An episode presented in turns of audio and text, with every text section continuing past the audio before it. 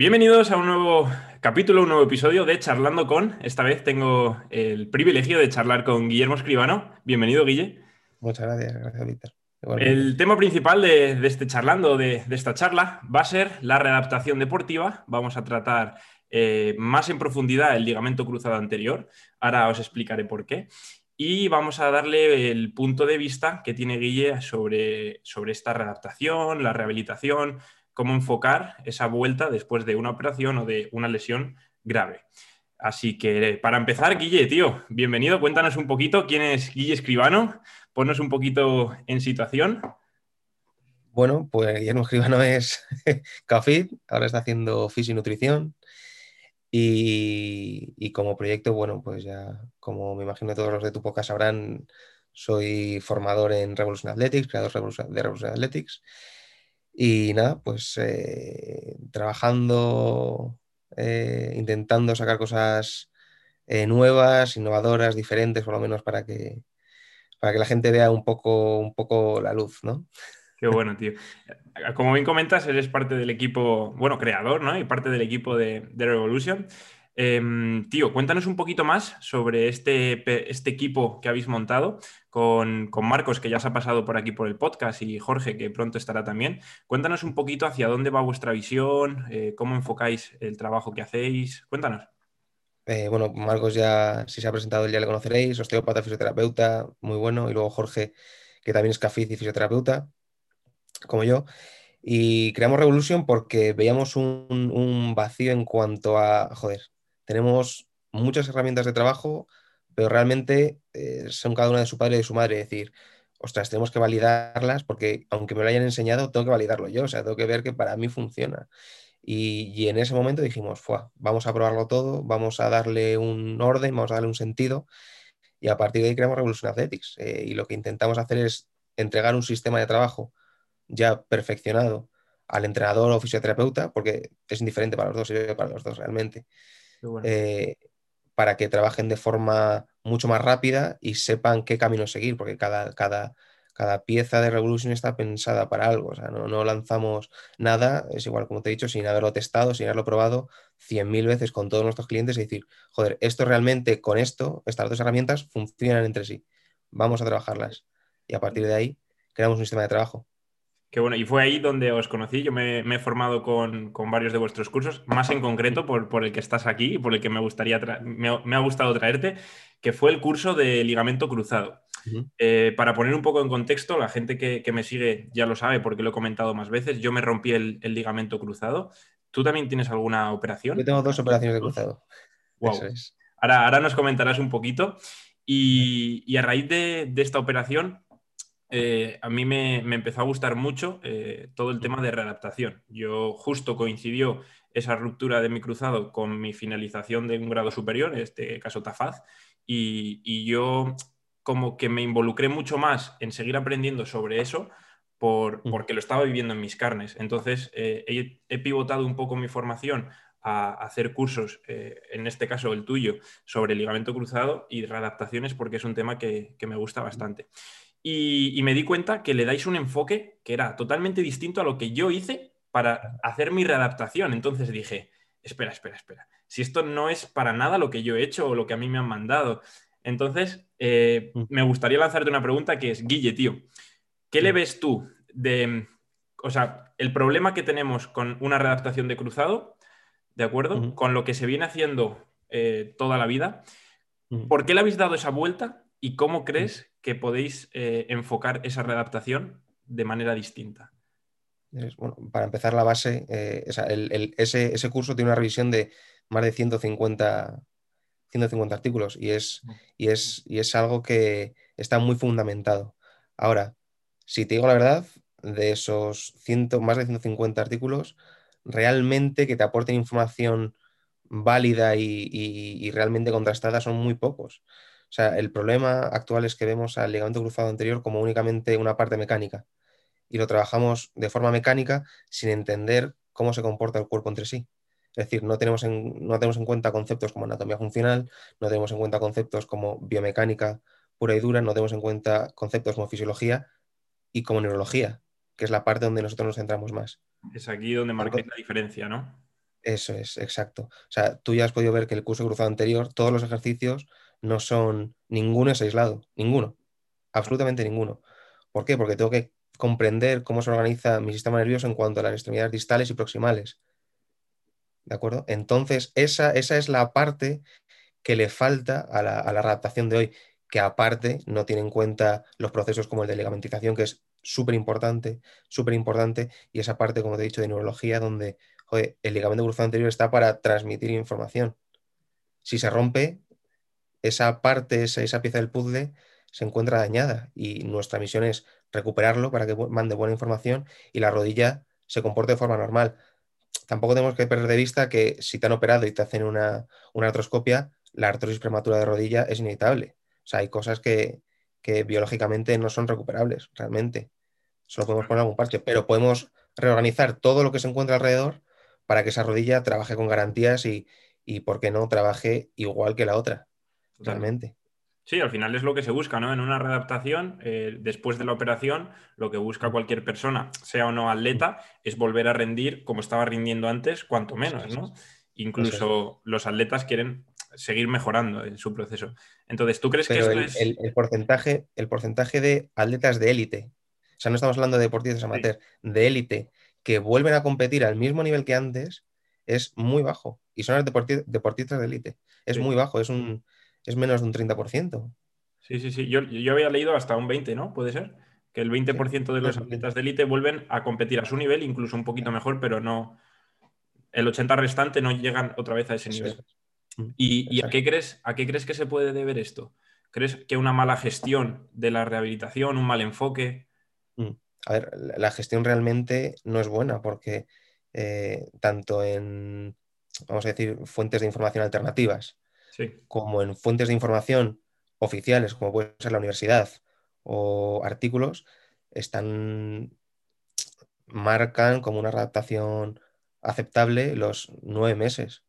Estoy hablando de nueve meses, no como seis de antes. Claro, incluso seis. Que ahora se rompe un futbolista y dicen seis meses de baja y, yo me quedo. Seis, meses, efectivamente. En seis meses el ligamento todavía está remodelando. Totalmente.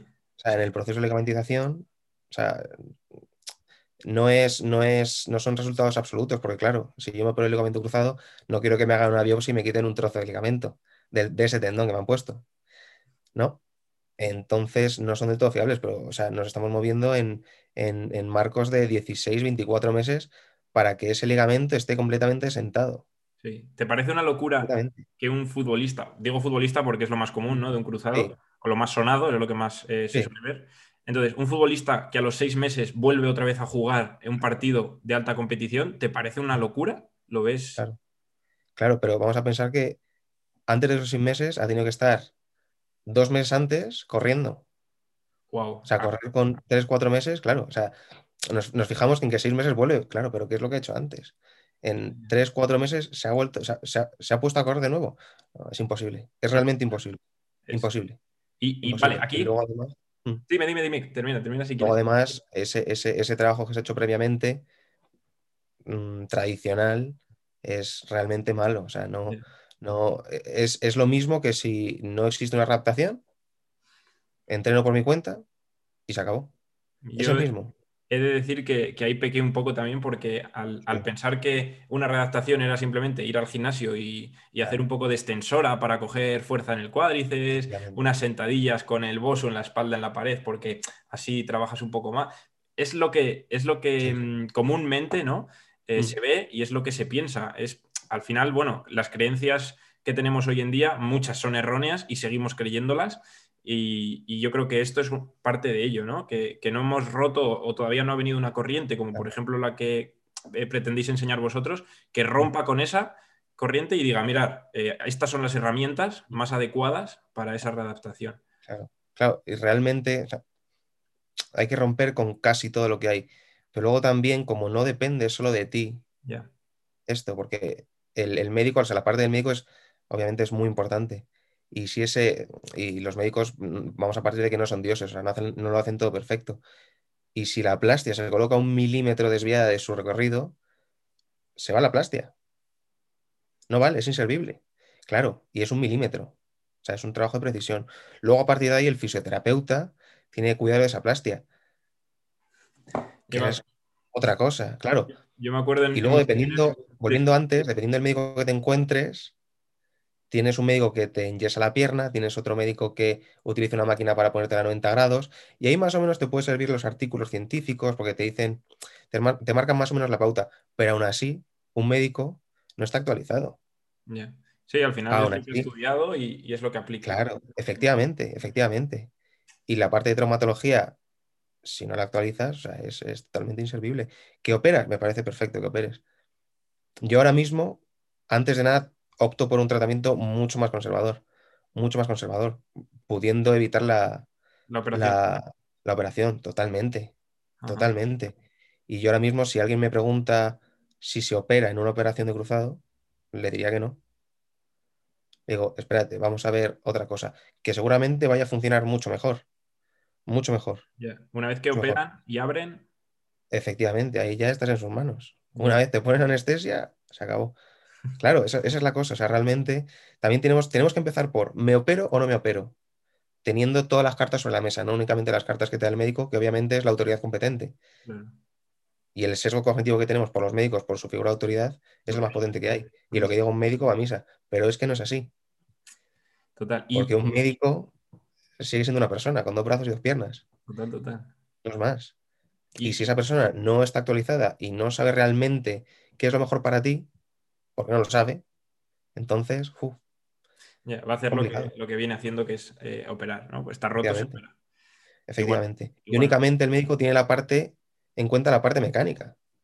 Es que igual, cuánta gente que nos viene me dice, joder, es que me dicen en las pruebas que no tengo nada. Claro que no tienes nada. Porque la parte mecánica está resuelta, está bien. Está perfecta. Lo que pasa es que tu sistema nervioso detecta una señal de amenaza ahí que te produce dolor. Pero el médico no te da solución a eso. El médico te puede dar solución a eso bloqueando vías de dolor, que te lo hace a través de medicación, pero sigue siendo un parche. Totalmente. ¿Y aquí qué, qué crees que es eh, importante a la hora de, de esta redactación o de este preoperatorio posoperatorio, si se opera o no? Eh, la figura del doctor, el traumatólogo, porque, por ejemplo, yo aquí, eh, durante mi redactación y, y lo que he hablado con otras personas, como que se tiende a hacer más caso a un fisioterapeuta, ¿no? Porque es el que Sí. te ve día a día, que a un traumatólogo, porque yo iba a la sesión del traumatólogo y me decía, "Mm, esto no va del todo muy bien, no doblas lo suficiente, la extensión no es completa. Y claro, mi fisio que me veía día a día decía, venga, estamos progresando, vamos bien, vamos bien. Entonces, ¿cómo crees que es de importante encontrar eh, un buen redactador o un buen fisio o una buena fisio, ¿no? Eh, ¿Se entiende? Para, para, esta, para este proceso. ¿Qué importancia le das a, a esa parte? Ahora es algo complicado, eh, porque, a ver, primero, primero, como el que te vas a ver día a día con él es el fisioterapeuta, tienes que encontrar un fisioterapeuta de confianza, realmente, o sea, que confíes en él y que, y que por lo menos tu mente se olvide de, joder, lo está haciendo bien o mal. Si confías en él, ya por lo menos esa parte de estrés, que es súper importante, ya te la quitas de ese lado. Luego, un médico realmente lo único que quiere es que eso, ese ligamento esté bien. Pero real, real, realmente, a él le da igual. Le da igual re- realmente le da igual cómo vaya. O sea, eh, te dice flexiona más. Muy bien, pues tengo que flexionar más. O sea, pero el intervalo de move- movilizar la rodilla tres, cuatro días antes me da exactamente igual. Lo que tiene que ocurrir es que esa operación esté bien hecha, que la inflamación se resuelva, porque una de las causas de que te cueste flexionar es la cantidad de presión, la cantidad de líquido que tienes en la rodilla. Y esa, y esa, esa inflamación realmente con, antibió- con antibiótico, perdón, con antiinflamatorios no se resuelve, lo estás empeorando. Con el hielo no la resuelves, lo estás empeorando. Es que la, la de cosas Estás- hacen y, y no sabemos por qué. Claro, estás alargando plazos. Lo que tienes que hacer es resolver la, la inflamación, pero desde dentro, a través de nutrición. ¿De acuerdo? Mira, justo ayer tuve un chico con, con cruzado, una nutrición adecuada, unos suplementos adecuados y una movilización no como la que te mandan, realmente de subir una pierna. Es lo mismo que hablamos, de flexionar cadera, etc, etc, etc. No, aplicando conceptos de neurología, sabiendo dónde se encuentra el paciente, sabiendo de, te han operado hace tres días, pero tú puedes seguir moviendo un pie, puedes seguir aceptando carga en ese pie, puedes seguir, puedes seguir eh, activando musculatura sin movilizar la pierna. Lo puedes hacer perfectamente. Entonces son pequeñas cosas que van acortando plazos, acortando plazos. Cuando me refiero a cortar plazos es Sí, no Se avanza. seguir avanzando un poquito. seguir avanzando. Porque plazos realmente, acortar plazos no podemos acortarlos porque lo importante es la integridad de la plastia. Lo más importante. Que la plastia ahí realmente va a estar para sujetar la, la tibia, como hacía el ligamento cruzado anterior, que no se desplaza anteriormente. ¿De acuerdo? Aunque toda esa parte de neurología se pierda y hay que, y hay que arreglarla. Entonces, vamos a decir, la parte más, más fisiológica, la parte más biológica, eh, no podemos acortar plazos porque son los que son. Pero sí podemos hacer que su entorno sea mejor y que se asiente mucho mejor. O sea, que, que la, la fase de remodelación sea la correcta. Y No a base de antibióticos, hielo y paralizarlo. Y lo más importante, que lo que haces sirva para mejorar. Porque yo he hecho muchas cosas durante mi readaptación que no me han servido para nada. Y, y ha sido tirar el tiempo y, y- y las ganas. Entonces, la figura del doctor es importante porque es el que te ha operado, Pero, pero validez en cuanto a después de la operación no le daría mucha. Yo realmente, contigo, estoy de la posición, desde la posición en la que estoy, ahora llegarán médicos, enfermeros, nos matarán, pero es lo que hay, realmente. Realmente. El fisioterapeuta, que es el que te ve a diario, y el adaptador que tengas son los que van a cuidar de ti. El médico no va a cuidar de ti. El médico va a tener una revisión. Bueno, ¿qué tal la rodilla? ¿Flexionas? ¿Extiendes? Muy bien. ¿Tiene mucho líquido? No. Perfecto, ya te puedes ir a tu casa. Muy bien. Sí. Por eso es súper importante, aparte de que te operen bien, ¿no? Luego el, Mm. el 100% o el 99% de esa recuperación tras la operación, no con la operación, tras la operación es parte de, de ese eh, fisio o de esa fisio o de ese redactador. Entonces, Algo que podría hacer un médico que te dice la literatura, coger un artrómetro y ver cuántos grados de, de cajón, de, de traslación anterior de la tibia tienes. cajón vacío, ¿no? Claro, puedes hacer cajón, pero ¿qué prueba, qué validez tiene el cajón si toda la musculatura está espasmada? Se encuentra en una posición de que no se puede relajar, que eso te lo ha explicado Jorge. Entonces, ¿qué validez tiene el cajón? Ninguna. Pero eh, pueden coger una, un- una herramienta, que es un artrómetro, y ver cuántos grados de traslación hay. Y seguir el ligamento. Seguir la evolución del ligamento. ¿Cuántos de esos lo hacen? Ninguno. A mí no, por lo menos. ¿Es así? A mí tampoco. Y Es así. vamos, me, me gustaría preguntarte eh, por tus dos operaciones, eh, con todo esto que has ido eh, aprendiendo, adquiriendo, la experiencia también de haberlo vivido en, tu, en tus propias carnes, eh, cuéntanos qué hiciste mal en la primera, porque supongo que de la primera a la segunda recuperación, yo esto lo he hablado con más personas también, que se han roto varias veces, que, Sí. que en la primera hacen todo lo mal que se tenía que hacer y en la segunda se aprende ¿no? y se hace mejor. Entonces, Sí. en tu caso es un poco similar, cuéntales un poco cómo fue y, y qué aprendiste. La, la primera eh, volví a jugar los seis meses, mal hecho. Y la adaptación fue pues una clínica de fisioterapia, como te la puede hacer cualquiera. Sí. Me hicieron verdaderas burradas. Verdaderas burradas.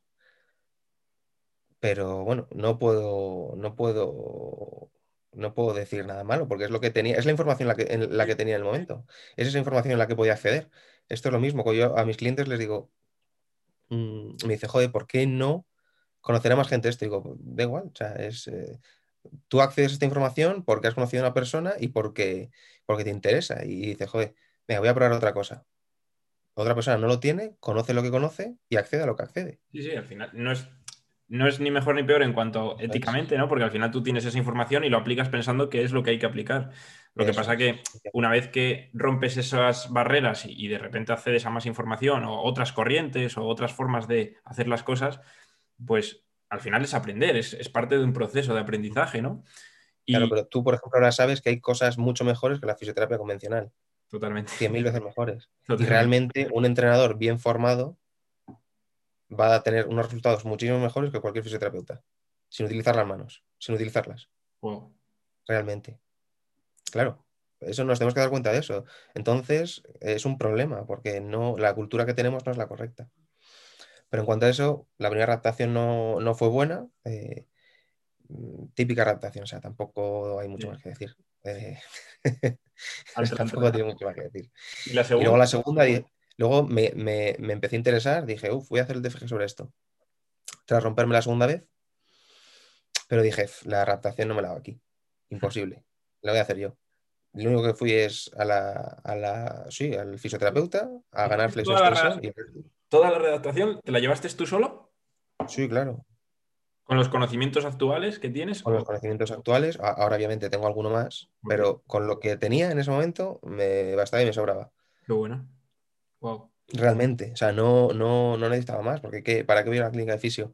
Para hacer tres ejercicios mal hechos y luego que me descarguen la, pierna. ¿Para qué me quiero descargar la pierna? ¿Para qué? ¿Para qué quiero que me trabajen, que, que hagan masoterapia en un muslo? Para nada. Para nada. Para nada, realmente, porque es hacerlo por hacerlo. ¿Y la, recuperación eh, en cuanto a funcionalidad, cómo la comparas con la primera? Es complicado porque el, primer injerto que utilizaron fue un injerto, que es un injerto de cadáver. Entonces no existe una donación por parte mía. Propia. Entonces es algo diferente. La segunda me quitaron del tendón eh, patelar y claro, dices, eh, vas a tener una, vas a tener molestias, obviamente vas a tener molestias en esa zona. Porque te han quitado una parte, o sea, te han quitado un tercio de tu tendón, que está diseñado para transmitir energía. O sea, vas a transmitir un tercio menos de esa energía. Pero en cuanto a funcionalidad, es 100.000 veces mejor, realmente. Ahora, en cuanto a, que voy a tener que trabajar sobre la rodilla durante toda mi vida, obviamente. Claro que sí. O sea, ahora mismo la parte de entrenamiento tiene que ser estar súper optimizada en cuanto a gasto mecánico y lo que quiero conseguir. Entonces, por ejemplo, ahora priorizo muchísimo isométricos. Trabajo concéntrico, prácticamente no hago y son todo isométricos. Si hago concéntricos, son concéntricos súper suaves, sin problema ninguno. Y mm. no tienes, y no vas a rendir mejor porque hagas concéntricos o excéntricos, lo que puedes hacer realmente, es decir, que se comporte bien la rodilla y a partir de ahí que acepte carga y la tolere en muchísimas posiciones, muchísimas. Y con eso vas a conseguir algo mucho más potente que un entrenamiento tradicional de peso muerto, un sentadillo unilateral, lo que quieras. Sí, qué bueno, tío. Mm. Es que aquí hay, hay mucha información que, nos das en el curso y, que mm. poseéis, ¿no? que habéis aprendido, que habéis, como tú bien dices, mm. eh, obtenido por ahí. Y, la gente que hemos hecho el curso desde dentro, hablo en general porque, joder, yo lo he vivido, de, he vivido esa rehabilitación y, si ahora echase marcha atrás diría, Buah, la de cosas que, iba a cambiar, ¿eh? la de cosas que iba a hacer distintas. Además, a mí me pasó una cosa que, cuando me operaron el cruzado me cosieron, me suturaron el menisco interno y yo estuve un mes y medio eh, bastante parado por el menisco, porque además me dio problemas. De hecho, actualmente le tengo, le tengo otra vez eh, roto. En la última radiografía salía que se había roto otra vez. No me da muchos problemas, bueno, unos pocos sí, lógicamente, pero, pero es funcional la rodilla.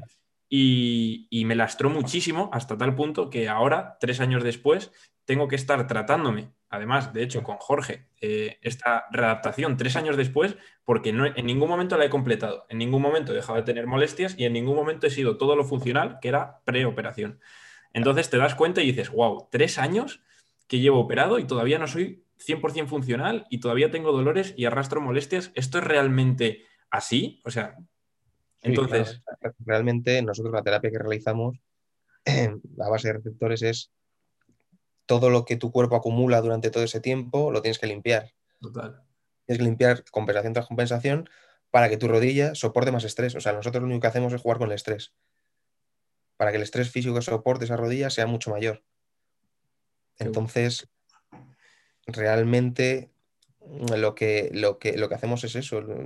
Pero, claro, o sea, dices, cualquier cosa que no haya hecho antes va a ser una amenaza para mi rodilla y entonces la musculatura se va a empezar a comportar de forma distinta.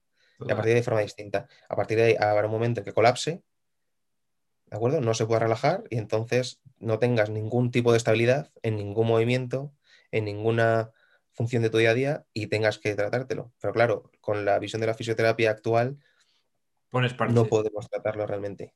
Es poner parches uno detrás de otro y, como comúnmente se suele ver, es, es que he ido a tres fisios y ninguno da con la clave. Y pues igual tienes que buscar algo diferente. Claro, claro pues a nosotros nos viene ya gente pues desesperada. Realmente, es decir, joder, he visto a 20 personas y no me han tratado. Pues vamos a, yo creo que te puedo ayudar. También somos honestos, ¿eh? Hay cosas que, no se pueden, o sea, que son, que están como están, o sea, hay un punto de no retorno. Pero si creemos que se puede ayudar, claro que se puede ayudar. Qué bueno. y hablando sobre la redactación también, me gustaría preguntarte, porque esto, eh, cuando llegas a una, a una empresa o, quien lleve la redactación, en este caso a mí me lo llevo la mutua, ¿vale? Y lo que hacen es, el protocolo. Explico el protocolo para el que no lo haya pasado, o por lo menos el mío era eh, masaje o sesión de movilidad con el fisio, etcétera.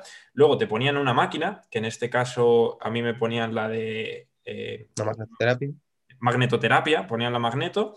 Y, luego, eh, si ya estabas avanzado en el proceso, pues alguna serie de ejercicios o no, etcétera. Entonces, te lanzo esta pregunta. De estas tres partes, la sesión de fisio, la máquina y el ejercicio, ¿vale? Separado de estas tres, ¿a cuál le darías tú más importancia? ¿Y cuál de esas tres, si la tuvieses que eliminar, la eliminarías sin, pensarlo?